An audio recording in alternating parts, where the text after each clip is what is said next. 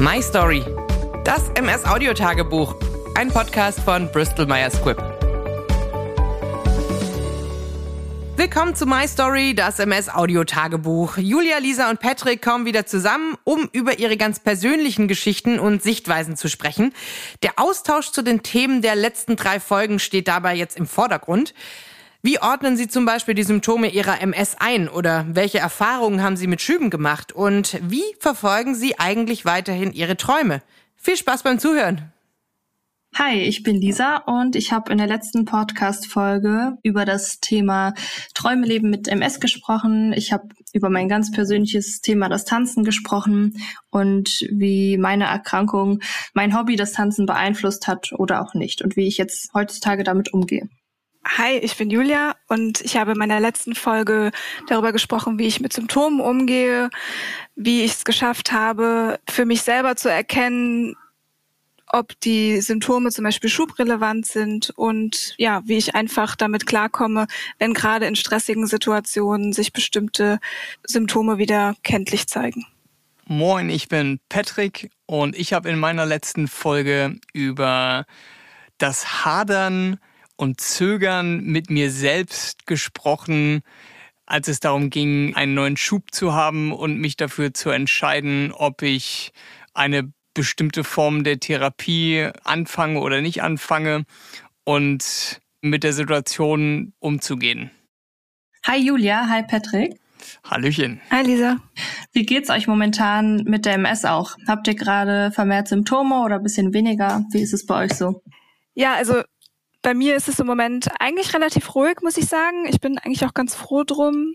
Ich versuche mich natürlich auch ein bisschen so den Stress ein bisschen von mir fernzuhalten und mir Auszeiten zu nehmen und das tut mir im Moment richtig gut. Ja. Wie ist es bei dir, Patrick? Bei mir ist es momentan ja, äh, verhältnismäßig ungeil, denn ich habe in den letzten ja, Wochen möchte ich fast sagen, konnte ich beobachten, wie meine Fußheberschwäche sich wirklich sehr prominent in meinem Leben eingeschlichen hat. Und wenn ich mittlerweile in der Stadt oder irgendwo durch die Gegend laufe, dann höre ich mich an wie so eine gehgestörte Ente, weil ich meinen linken Fuß halt einfach nicht mehr so steuern kann, wie das normal war früher oder mit dem rechten Bein. Beziehungsweise der Fuß ist zu kurz gesprochen, es ist ja einfach die gesamte Beinmuskulatur, die da beeinflusst ist. Ja, deshalb ist es momentan zumindest von den Symptomen her nicht so geil, aber das hält mich nach wie vor nicht davon ab, glücklich im Kopf zu sein. Und ich muss halt einfach ein bisschen mehr Sport machen ein bisschen gezieltere Sportübungen machen, damit ich diese verloren gegangene Ansteuerung der Muskeln wieder aktivieren kann und somit wieder ein entspannteres Leben auch mit Symptomen haben kann. Ja, das klingt ja nicht so toll. Aber ist das bei dir mit dem Sport, merkst du, dass das auch positive Auswirkungen hat dann direkt? Das merke ich auf jeden Fall, unabhängig jetzt von dieser Bein- oder Fußheberschwäche. Da ist es noch nicht so wirklich erkenntlich, dass der Sport was bringt, aber es ist halt so wie bei allem anderen auch. Es braucht halt Zeit, um diese verloren gegangenen Synapsen und Muskel-Hirn-Verbindungen wieder aufzubauen. Und deshalb mache ich mir da überhaupt keine Sorgen, dass das momentan irgendwie wirklich bescheiden läuft. Aber ähm, das wird in Zukunft auf jeden Fall besser. Ich mache wirklich jeden Tag physiotherapeutische Übungen und bin da froh, dass mein Freund Marvin lustigerweise und zufälligerweise Physiotherapeut für neurologische Erkrankungen ist. Und davon profitiere ich enorm und deshalb wird mein Körper jeden Tag momentan malträtiert, auf dass ihm was Positives davon rauskommt. Okay, cool, dass du das Beste draus machst. ja, da drücke ich dir auch auf jeden Fall die Daumen, dass sich das wieder einpendelt. Ist es denn jetzt in Folge von dem Schub oder so schlimmer geworden bei dir oder? Also mit dem letzten Schub hat es auf jeden Fall nichts zu tun. Der ist ja aufs Auge gegangen. Und vor mehreren Jahren hatte ich ja diesen Schub auf meiner Reise in Südamerika, der da die linke Körperhälfte irgendwie betroffen hat. Und Da hatte ich keine Fußballschwäche, da hat mein Gleichgewicht einfach nicht mehr wirklich hergehalten. Und die Schwäche, die ich momentan habe, die würde ich sagen, hat sich nicht durch einen Schub irgendwie verschlechtert oder ist aufgetreten, sondern das war so ein langsam sich entwickelnder degenerativer Prozess. Aber wir wollen ja nicht nur von mir hier die ganze Zeit reden. Lisa, du hast ja offensichtlich noch keine Fußheberschwäche und du tanzt ja. Machst du dir über sowas Gedanken, wenn du sowas hörst, dass du ja eventuell auch vielleicht mal irgendwelche motorischen Einschränkungen haben könntest und deshalb nicht mehr deiner Leidenschaft im Tanzen nachgehen kannst? Ähm, nee, also inzwischen mache ich das tatsächlich gar nicht mehr oder sehr selten. Das war bei mir auch ein Prozess. Also am Anfang habe ich mir da schon viele Gedanken drüber gemacht. Ich habe aber irgendwann einfach gemerkt, dass die Gedanken mich nirgendwo hinführen. Also eher einfach total zurückhalten. Und deswegen denke ich mir jetzt heute, dass mich das einfach nicht weiterbringt und habe das ganz gut geschafft, das abzulegen. Weil ich mir denke, es, es kann alles sein, es kann auch alles nicht sein, es kann niemand in die Zukunft schauen. Ich weiß nicht, wie das in fünf oder zehn Jahren aussehen wird, aber ich glaube, ich würde es halt sehr bereuen, wenn ich an so einem Punkt irgendwann wäre und das eintreten würde und ich hätte jetzt jahrelang das nicht gemacht aufgrund dieser Ängste. Also das ist das, was mir eher Angst macht, dass ich mich von meinen Ängsten zurückhalten lasse. Also mittlerweile habe ich das ganz gut geschafft, da nicht mehr mich so reinzudenken. Ja, und wenn das so eine Leidenschaft von dir ist und so, dann wirst du auch sicherlich einen Weg finden, das trotzdem weiterzumachen, auch wenn du vielleicht motorische Einschränkungen irgendwo hast, denke ich. Ja, das stimmt. Es gibt immer irgendwie einen Weg. Ja. Ne? Also ob man jetzt im Sitzen versucht oder teilweise mit Hilfe zu tanzen. Also ich denke schon, dass man da irgendwo für sich auch einen Weg findet, das trotzdem weiterzumachen. Ja, auf jeden Fall. Ich habe ja selbst auch schon mal bei mir auf Instagram sogar so Übungen im Sitzen gezeigt, auch für Leute, die zum Beispiel im Rollstuhl sitzen. Und ja, deswegen, wie du sagst, es gibt da schon immer, denke ich, Möglichkeiten. Und wenn es dann nicht mehr die Form des Tanzens ist, dann kann man vielleicht sich auch was anderes suchen. Also es, im Grunde genommen geht's ja da eher auch für mich viel um so Kreativität, was ich vielleicht dann in einem anderen Hobby finden könnte ich denke, da kann man immer irgendwas finden, was einem was gibt. Wie war das für euch? Habt ihr irgendein Hobby nicht mehr so gut machen können aufgrund der MS oder hat euch das irgendwie eingestrengt oder macht ihr weiterhin noch alles wie vorher? Ich meine, Patrick, du bist ja auch, wie nennt man das? Cliffdiver? Klippenspringer? Heißt das so? Ja, entweder auf Englisch oder auf Deutsch. Darfst du dir aussuchen. Ja, okay. also da hat dich die MS auch überhaupt nicht irgendwie von abgehalten, oder? Jein, in der Vergangenheit hat sie das nicht getan. Just in diesen Tagen kann ich das noch nicht beurteilen, weil ich jetzt schon lange nicht mehr Turmspringen war oder halt auch Klippenspringen von höher. Ich war jetzt aber die letzten Tage, Wochen draußen unterwegs und bin irgendwie auf Spielplätzen irgendwie von Hindernis zu Hindernis gesprungen und irgendwelche Mauern hoch und runter. Und ich muss schon sagen, dass das nicht mehr so sicher ist wie vor MS. Und ich muss einen Schritt zurücktreten in dem Sinne, dass ich logischerweise keine Sachen mache, die absolut unverhältnismäßig sind. Und ich werde mal schauen, wie das ist, weil also ich werde nach wie vor weiter Turm springen können. Ich kann mich nach wie vor bewegen und ich habe einfach gefühlt zehn Prozent weniger Kontrolle über meinen Körper auf dieser einen Seite. Was natürlich uncool ist, weil beim Absprung zu denken, ah, oh, äh, jetzt habe ich nicht äh, genug Geschwindigkeit mitgenommen und da klappt das jetzt vielleicht nicht mit einem Dreifachsalto. Das ist natürlich nicht so cool, wenn man das aus 20 Metern denkt. Und deshalb muss ich da jetzt mal schauen, wie sich das in Zukunft entwickelt. Ich habe halt auch beim Training hier zu Hause gemerkt, dass ich mein linkes Bein auch nicht mehr so strecken kann wie das rechte. Also beziehungsweise strecken kann ich es, aber die Spannung kann ich nicht mehr aufrechterhalten. Und auch das ist fürs Turmspringen, für die B-Note, für die Haltungsnote natürlich nicht so das Allerbeste. Und ich muss einfach schauen, wie sich das in der Zukunft entwickelt.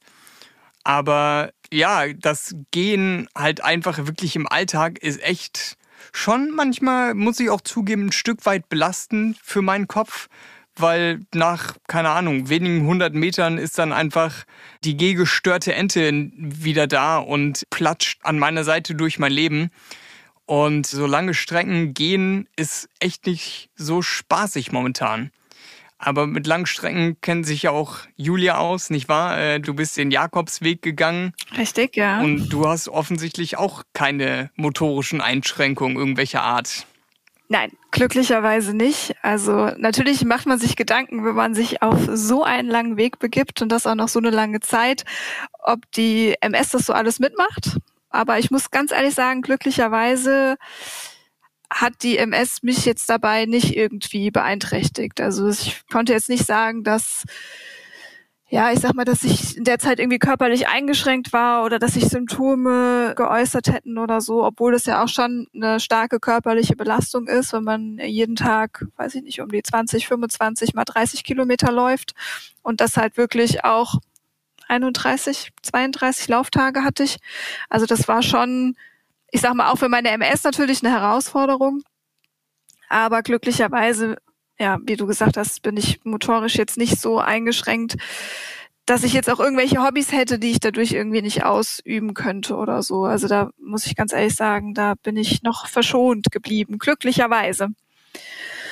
Das Einzige, was ich halt habe, ich habe halt bei Stress, äh, dass ich bei mir bei Stress immer Symptome bemerkbar machen. In meiner Folge habe ich ja auch darüber erzählt, zum Beispiel, dass ich Probleme mit dem Auge hatte, von einer auf die andere Minute beim Autofahren und dann natürlich dann, wenn man lange, lange Zeit alles ruhig war und eigentlich auch so alles gut ist, dann auch irgendwie die Angst und so bisschen die Panik dann auch hochkommt. Wobei ich das normalerweise auch eigentlich ganz gut im Griff habe. Ich weiß nicht, wie ist das äh, bei euch so? Wie geht ihr so um, wenn sich auf einmal so von einer auf die andere Minute oder von einem auf den anderen Tag Symptome bemerkbar machen? Also ich versuche mittlerweile immer erstmal durchzuatmen und das erstmal wirken zu lassen. Also ich hatte sehr schnell direkt Panik bei jedem kleinsten Symptom. Und jetzt mit der Zeit habe ich gemerkt, dass Symptome immer mal wieder kommen, aber auch gehen. Also ich bin mir bewusst, dass wenn jetzt die Symptome anhalten, man sagt ja nach einer gewissen Zeit, irgendwie, ich glaube 24 Stunden sind es ja mittlerweile auch, dass man dann halt abklären lassen sollte, ob es ein Schub ist. Und ich fand das am Anfang wirklich auch tricky, das rauszufinden und irgendwie das zu unterscheiden, was jetzt ein Schub sein könnte und was irgendwie einfach nur Symptome sind, vielleicht auch alte Symptome, die man mal hatte, die dann wieder aufflackern. Das ist bei mir ganz oft irgendwie äh, mit kribbelnden oder tauben Beinen zum Beispiel. Und da weiß ich auch mittlerweile, dass das geht sehr wahrscheinlich jetzt gleich wieder weg, weil ich kenne das in der Art schon. Wenn es jetzt ein ganz neues Symptom ist, dann ist das schon ein anderes Gefühl, weil ich mir dann schon Gedanken mache, so, oh, okay, ist das jetzt was Neues? Kommt da ein Schub irgendwie? Also ich habe die Erfahrung gemacht, mit der Zeit wird man schon ein bisschen entspannter und ich versuche halt, das trotzdem dann ernst zu nehmen und wenn ich merken würde, das hält jetzt länger an, dass ich da trotzdem zum Arzt gehe, aber einfach sich nicht so reinsteigern, weil dann spürt man das irgendwie auch noch mehr von meiner Erfahrung her. Ja, das stimmt. Also ich finde es auch wichtig, dass man gerade, wenn sich die Symptome dann nicht zurück bilden, irgendwie mit Ruhe oder mit einfach sich ein bisschen ausruhen und sich ein bisschen runterholen und so, dann ja, sollte man es auf jeden Fall abklären lassen und gerade natürlich auch bei neuen Symptomen. Ja. Wie gehst du damit um, Patrick? Ja, also ich gehe sehr, sehr gelassen, manchmal vielleicht sogar schon zugelassen damit um. Klar, alles unter 24 Stunden ist ja prinzipiell Kategorie Pseudoschub. Und man muss erstmal abwarten, ob sich das in irgendeiner Form ja, länger als diese 24 Stunden hält oder nicht. Ich persönlich nehme das auch einfach an, das Symptom, weil es bringt mir wirklich nichts, auch nur eine Sekunde darüber nachzudenken, ob die MS aktiv ist, ob das schlimmer wird, dies, das, jenes. Das bringt meine Gedankenspirale immer nur ganz schnell, ganz weit nach unten und deshalb begebe ich mich gar nicht auf diesen Weg. Aber klar, neue Symptome sind halt nie geil. Auch alte Symptome, die sich temporär verstärken, sind auch nicht cool. Aber ich bin persönlich auch fast jeden Tag mit sich temporär verschlechternden Symptomen hier umgeben, weil wenn man Sport macht und die Körperkerntemperatur halt steigt, dann ist die Wahrscheinlichkeit sehr hoch, dass sich die Symptome welcher Art auch immer für einen kurzen temporären Zeitraum, nämlich die Anstrengung des Körpers, dass sich die Symptome halt verschlechtern. Und davor darf man wirklich keine Angst haben, denn das ist nicht gefährlich.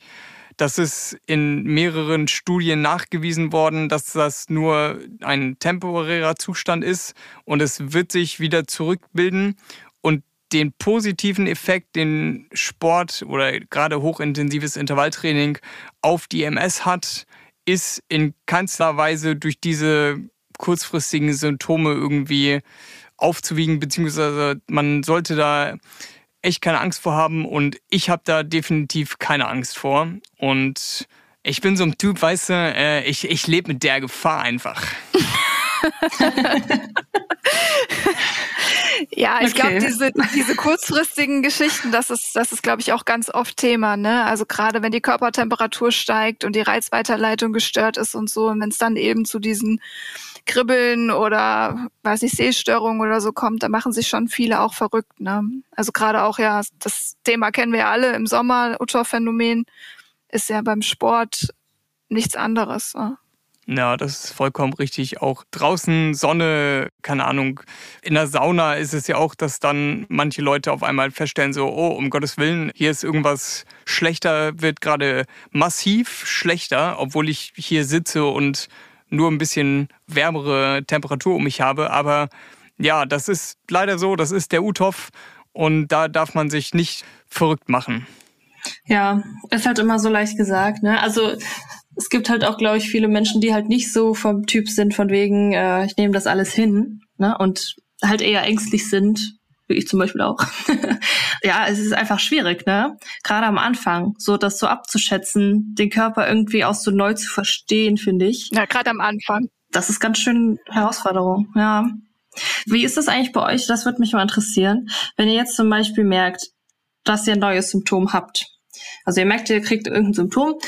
Ist es bei euch so, habt ihr zum Beispiel von Seiten der Ärzten eher den Eindruck, dass die Symptome oder die Beschwerden, die ihr habt, auf die MS reduziert werden. Also dass die Ärzte sagen, ja, sie haben ja MS, kommt davon, weil das habe ich auch schon von einigen gehört. Oder ist es bei euch eher andersrum, dass wenn ihr denkt, okay, da ist jetzt irgendwie was von der MS, dass das gar nicht direkt so ernst genommen wird. Wisst ihr, was ich meine? Weil ich habe es zum Beispiel auch erlebt schon mal, da habe ich ganz klar gemerkt, da ist jetzt was und das ist ein Schub auch geworden. Also da habe ich eine ganz starke so Migräneattacke gehabt, also richtig schlimme Kopfschmerzen und äh, auch mit Erbrechen und sowas. Und ich habe halt direkt danach gemerkt, dass die Hälfte meines Gesichts komplett taub wurde und das hat auch wirklich angehalten über Tage dann. Also ich habe schon gemerkt, das hängt irgendwie ganz stark zusammen und diese Missempfindungen kannte ich halt schon aus den Beinen und dann wusste ich, okay, irgendwie ist das wohl ein neuer MS-Schub. Und da habe ich mich halt an meinen Neurologen gewandt, der dann aber erstmal meinte, also ich habe mit dem telefoniert, so, ach nee, so Kopfschmerzen, nee, das klingt nicht MS-typisch und hat erstmal das gar nicht so weiter ernst genommen und irgendwie nur weil ich so hartnäckig geblieben bin, weil ich wirklich gemerkt habe, so von meinem Körper, so das ist was von der MS. Deswegen wurde ich halt dann nochmal ins MRT, also wurde dann nochmal untersucht. Und da kam dann raus, dass es wirklich ein Schub ist. Also ich habe zum Beispiel eher diese Erfahrung gemacht, dass es auch manchmal dann nicht so ernst genommen wird. Andere wiederum sagen, dass alles, was sie haben, auf die MS reduziert wird und da nicht weiter geguckt wird. Also kennt ihr sowas auch? Ja, mein erster Schub war ja zum Beispiel keine Sehnerventzündung, aber ich hatte dann, ich glaube, mein dritter Schub war eine Sehnerventzündung und das war, ja, wie das halt so ist, am Wochenende Ne? Es wurde immer schlechter und immer schlechter. Und dann dachte ich so, okay, dann gehst du halt jetzt doch zum Arzt und bin dann ins Krankenhaus zum Augenarzt dann gegangen und habe da aber erstmal nichts von der MS erzählt, weil es mir nämlich halt vorher auch schon zweimal beim Hausarzt passiert ist, dass es hieß, ja, es kommt bestimmt von der MS und wir machen mal nix. Und da war es dann wirklich auch so, dass der dann sagte, ja, er kann nichts finden und ich sollte das doch mal neurologisch abklären lassen. Und dann habe ich gesagt, ja, ähm, vielleicht dann halt wegen meiner MS und vielleicht eine Sehnerventzündung. Aber sonst muss ich ganz ehrlich sagen, habe ich die Erfahrung jetzt noch nicht so wieder so wie du, dass es heißt, nee, das ist wahrscheinlich nicht von der MS, noch andersrum nochmal gemacht. Also jetzt nicht irgendwie, dass ich nicht ernst genommen wurde oder so. Es wurde schon immer weiter geguckt. Und beim letzten Mal hatte ich ja komischerweise auch kurz vorm Neurologentermin hatte ich ja eine Trigeminusneuralgie, also der Trigeminusnerv, der im Gesichtsnerv, dass der so extrem so schmerzempfindlich war und gezuckt hat und so. Und zwei Tage später war der Neurologentermin und da bin ich dann hin und habe halt gesagt so und so. Und dann sagte er, ja, ist ein neues Symptom und wir sollten vielleicht mal dringend dann ein MRT machen, nicht, dass es ein Schub ist. Und das hat sich aber dann nicht bestätigt, der Schub dann halt. Ne? Also er hat dann auch gesagt, wir klären es lieber ab. Das MRT wäre eh einen Monat später fällig gewesen. Und deswegen hat er gesagt, wir klären es ab. Und es war dann zum Glück halt auch auch nichts halt zum Glück. Okay. Ja. Also das ging dann auch einfach wieder weg von alleine, oder? Genau, nach, nach drei Tagen war es mhm. wieder weg. Ja, krass. Das manchmal ja. ist es echt unberechenbar, ne? Man kann es nicht mhm. immer so direkt einordnen, alles. Ja, mit dem zuckenden Gesichtsnerv, das hatte ich auch schon. Da hat die Backe quasi pulsiert wie Popeye, wenn er eine Büchse Spinat gegessen hat. Und äh, damit bin ich halt auch zum Neuro gegangen und der hat halt gesagt, ja, könnte die MS sein, aber es könnte halt auch einfach was auch immer sein, was irgendwie, sie haben zu viel Stress gerade oder keine Ahnung. Ist ja auch egal, aber eventuell geht es halt auch wieder weg in wenigen Tagen. Es ist dann auch wieder weggegangen tatsächlich nach wenigen Tagen. Ich hatte das dann nochmal und dann habe ich mich wieder an meinen Neurologen gewandt und da haben wir uns dann entschieden, eine kurzfristige Therapie einzuleiten. Also klar, man muss das immer gegeneinander abwiegen. Ja, ich meine, wir können ja alle nur immer von der neurologischen Behandlung meistens dann sprechen, dass die schulmedizinischen Neurologen nicht annähernd genug auf den ganzheitlichen Körper gucken und dass dann viel zu oft irgendwie was auf die MS oder nicht auf die MS geschoben wird. Also mein vorletzter Schub ging halt auch auf die Blase, hatte wirklich oben rein und es ist gefühlt unten direkt wieder rausgeflossen. Es gab auf jeden Fall eine Entzündungsaktivität im Gehirn, aber ich war dann bei sowohl bei meinem Neurologen als auch bei zwei Urologen und ja, der Neurologe sagt halt, ja, alles klar, Blase ist ein MS-Symptom, können wir nichts machen.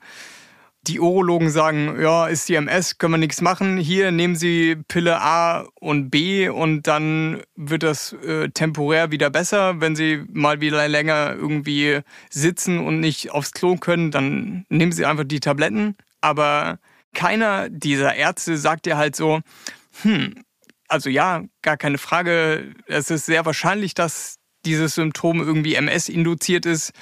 Aber haben Sie vielleicht schon mal darüber nachgedacht, ob Ihr vegetatives Nervensystem irgendwie damit zusammenhängen könnte? Und ich muss sagen, ich meditiere seit jetzt kurzem wirklich intensiv und ich nehme mir mehr Zeit für mich selbst. Ich achte mehr auf meinen Körper, als ich das jemals in meinem bisherigen Leben getan habe. Und siehe da, mein Harndrang ist zurückgegangen. Und klar, es kann jetzt der Entzündungsherd sein, der irgendwie kleiner geworden ist, aber das war vor über einem Jahr, da hat sich quasi nichts geändert.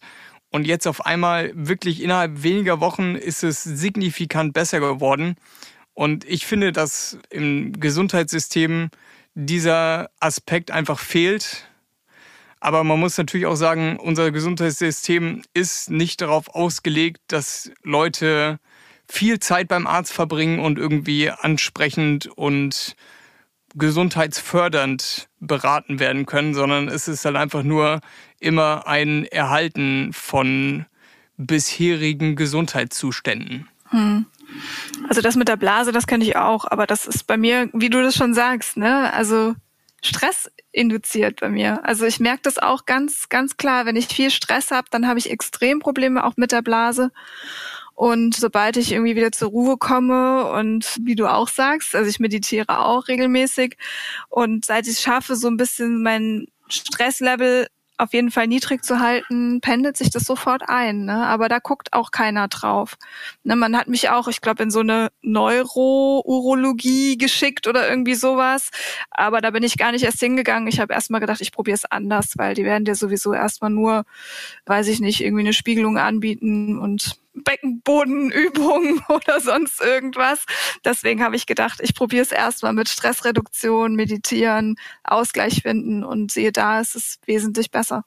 Ja, mit dem Stress ist halt einfach ein riesengroßes Thema und ich hatte das ja auch in meiner Folge erzählt, dass mindestens 50 Prozent meiner MS-Aktivität irgendwie Schub induziert ist.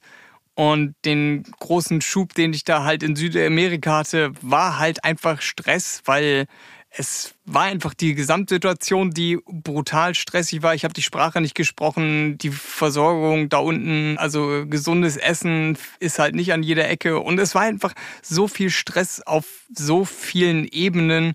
Das hat mich einfach dann ja ein bisschen fertig gemacht. Und dann hat sich die MS einfach wieder aufs Parkett gerufen und gesagt, jo, alles klar, Junge, du solltest jetzt auf jeden Fall mal wieder ein bisschen entspannen und dann hat sie sich halt wieder bemerkbar gemacht. Also ich finde es immer wieder faszinierend, wie stark Stress doch bei den Schüben eine Rolle spielt. Ich weiß nicht, wie war es bei dir, Lisa? Ist das Stress auch ein Thema gewesen bei deinen Schüben oder wie ist es bei dir dazu gekommen? Also bei mir interessanterweise gar nicht. Also ich habe das auch schon sehr oft gehört, dass äh, Stress mit Schüben zusammenhängt oder dadurch irgendwie Schübe getriggert werden. Aber ich habe die Erfahrung bisher noch nicht so wirklich gemacht. Also ich muss sagen, ich habe jetzt auch noch nicht so eine große Stichprobe, weil ich hatte jetzt zwei merkliche Schübe.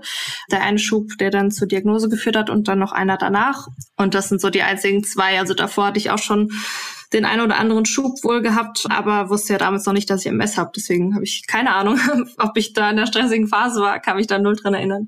Aber ähm, jetzt bei den zwei Schüben, die ich hatte, das war beides mal, also vor allem beim ersten, da hatte ich eigentlich nicht wirklich viel Stress. An dem Abend davor war ich noch auf einer Salsa-Party und mir ging es eigentlich voll gut. Und dann bin ich aufgewacht und dann fing das an mit den tauben Beinen. Also das war bei mir wirklich gar nicht so mit Stress verbunden zumindest bei den Schüben.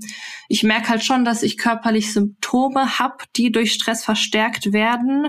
Auch nicht unbedingt nur auf die MS bezogen, sondern bei mir ist das zum Beispiel auch, hängt das mit Verdauung ganz stark zusammen. Also wenn ich äh, Stress habe, das ist meist bei mir halt emotionaler Stress irgendwie oder Aufregung und Unsicherheiten, Ängste, dann schlägt mir das total auf den Magen. Also das merke ich wirklich doll oder auch auf die Blase sogar auch. Also ich habe da auch beides. Also ich merke das körperlich auf jeden Fall, dass bei mir Psyche und Körper auf jeden Fall da ganz stark äh, interagieren und ja auch mit Stress das verbunden ist. Aber so die Schübe an sich, das war bei mir bisher noch nicht so, nee. Und wie war das bei dir, als du die Schübe hattest? Hast du dich da irgendwie, ich sag mal so, zurückgezogen, abgekapselt oder hast du da irgendwie bestimmte Menschen um dich rum gehabt, die dich da irgendwie begleitet haben? Also, ich meine, jeder hat ja auch seine eigene Art, mit den Schüben auch umzugehen. Mhm. Ja, also bei dem ersten Schub, da habe ich ja dann meine Diagnose bekommen. Das war halt eh eine sehr schwierige Zeit, sage ich mal. Also mh, hm, so zurückgezogen habe ich mich nicht wirklich, weil ich habe ja auch von Anfang an bin ich ja relativ offen damit umgegangen und habe es auch meinen Freunden und der Familie erzählt. Damaliger Partner war ja auch dabei und da habe ich schon eher so die die Unterstützung wirklich angenommen, dass Leute für mich da sind und ich weiß nicht, ob ich mich da irgendwie zurückgezogen habe. Ich habe, glaube ich, meistens versucht, so ganz normal weiterzumachen. Wie ist es bei dir gewesen, Patrick? Wenn du deine Schübe hast, hast du dich da dann irgendwie zurückgezogen oder hast du Menschen gehabt, die dich dabei begleitet haben? Also, wenn ich neue Schübe bekommen habe, dann war ich immer von irgendwelchen Leuten umgeben, sei das jetzt seit mehreren Jahren meine Partnerin oder Ehefrau, als auch in der Anfangszeit Freunde beim Sport und äh, das waren immer Leute um mich rum, die sowieso von Anfang an Bescheid wussten, was ist oder was nicht ist und ich renn halt auch nicht irgendwie mit jedem kleinen Symptom zu irgendjemandem und erzähle dem darüber und mache mir Gedanken, oh, hey, hey, könnte ein Tub sein oder nicht oder ich weiß nicht, ich bin so verwirrt oder ängstlich. Es ist nicht mein Wesen. Ganz klar, dass jeder anders mit ja, der MS-Symptomen, Schüben umgeht. Es gibt kein richtig und kein falsch. Ich habe das einfach immer ganz proaktiv kommuniziert. Und wenn ich neue Schübe hatte, dann, pff, ja, ey, dann waren die halt einfach da. Ich glaube, das hängt halt auch immer damit zusammen, wie schwer der Schub ist und was der für Auswirkungen hat. Ne? Also ich hatte jetzt bisher auch noch nicht so einen richtig krassen oder starken Schub, wo ich wirklich schwer eingeschränkt war im Alltag oder so. Also ich kann das jetzt auch gar nicht beurteilen, wie das dann wäre, hätte ich so einen Schub. Vielleicht würde ich mich dann auch noch irgendwie viel mehr zurückziehen, äh, erstmal irgendwie für mich das ausmachen wollen. Das finde ich immer so schwer zu beurteilen. Aber so bei so leichten Schüben, ja, ich meine, ignorieren ist das falsche Wort. Als ich den Schub hatte mit meinen kribbelnden Beinen, konnte ich das auch nicht mehr ignorieren, weil es so stark war und ich da teilweise auch richtig fertig war, psychisch. Aber solange man irgendwie noch an allem so teilhaben kann, würde ich mal sagen, das ist, denke ich, was anderes, als wenn du jetzt einen Schub hast, der dich komplett so aus der Bahn wirft. So denke ich es mir. Ja, das denke ich auch. Also ich finde es auch super wichtig, dass man damit dann offen auch umgeht und eben Menschen um sich rum hat, die einem da zur Seite stehen und die einem auch unterstützen, wenn man Hilfe braucht, sei es jetzt irgendwie zur Infusion gefahren werden oder zu irgendwelchen Untersuchungen ja, also für mich ist das auch wichtig, dass da Menschen dabei sind, denen ich das anvertrauen kann und die mich dann auch da unterstützen, egal wie stark der Schub ist, weil irgendwie ein bisschen Unterstützung braucht man, sei es mental oder sei es mit irgendwelchen anderen Dingen. Also das finde ich auch super wichtig. Ja, also das soziale Umfeld ist sehr wichtig. Ich glaube, da haben wir alle dann auch recht viel Glück. Auf jeden Fall. Und es ist ja jetzt dank Social Media auch viel, viel einfacher geworden, sich diese Unterstützung zu holen, die man eventuell im familiären oder im freundschaftlichen Umfeld nicht hat. Und da können dann Podcasts, Blogs, Instagram oder welche Form von Facebook, äh, egal Social Media, können dann einfach genau diese fehlende Verknüpfung sein. Und dann kann man vielleicht äh, die Hilfe bekommen, die man sich wünscht, um dadurch eventuell besser mit einem neu auftretenden Schub umgehen zu können. Ja, das war doch ein schönes Schlusswort, Patrick. Und ich fand es super schön, mit euch beiden über diese Themen zu quatschen. Und ja, ich hoffe, ihr könnt weiterhin so positiv äh, durchs Leben gehen. Es war sehr schön, mit euch zu reden. Ja, fand ich auch, Lisa und Patrick. Dankeschön. Ja, auch vielen Dank an euch beide. Ciao. Tschüss. Bis zum nächsten Mal. Tschüss.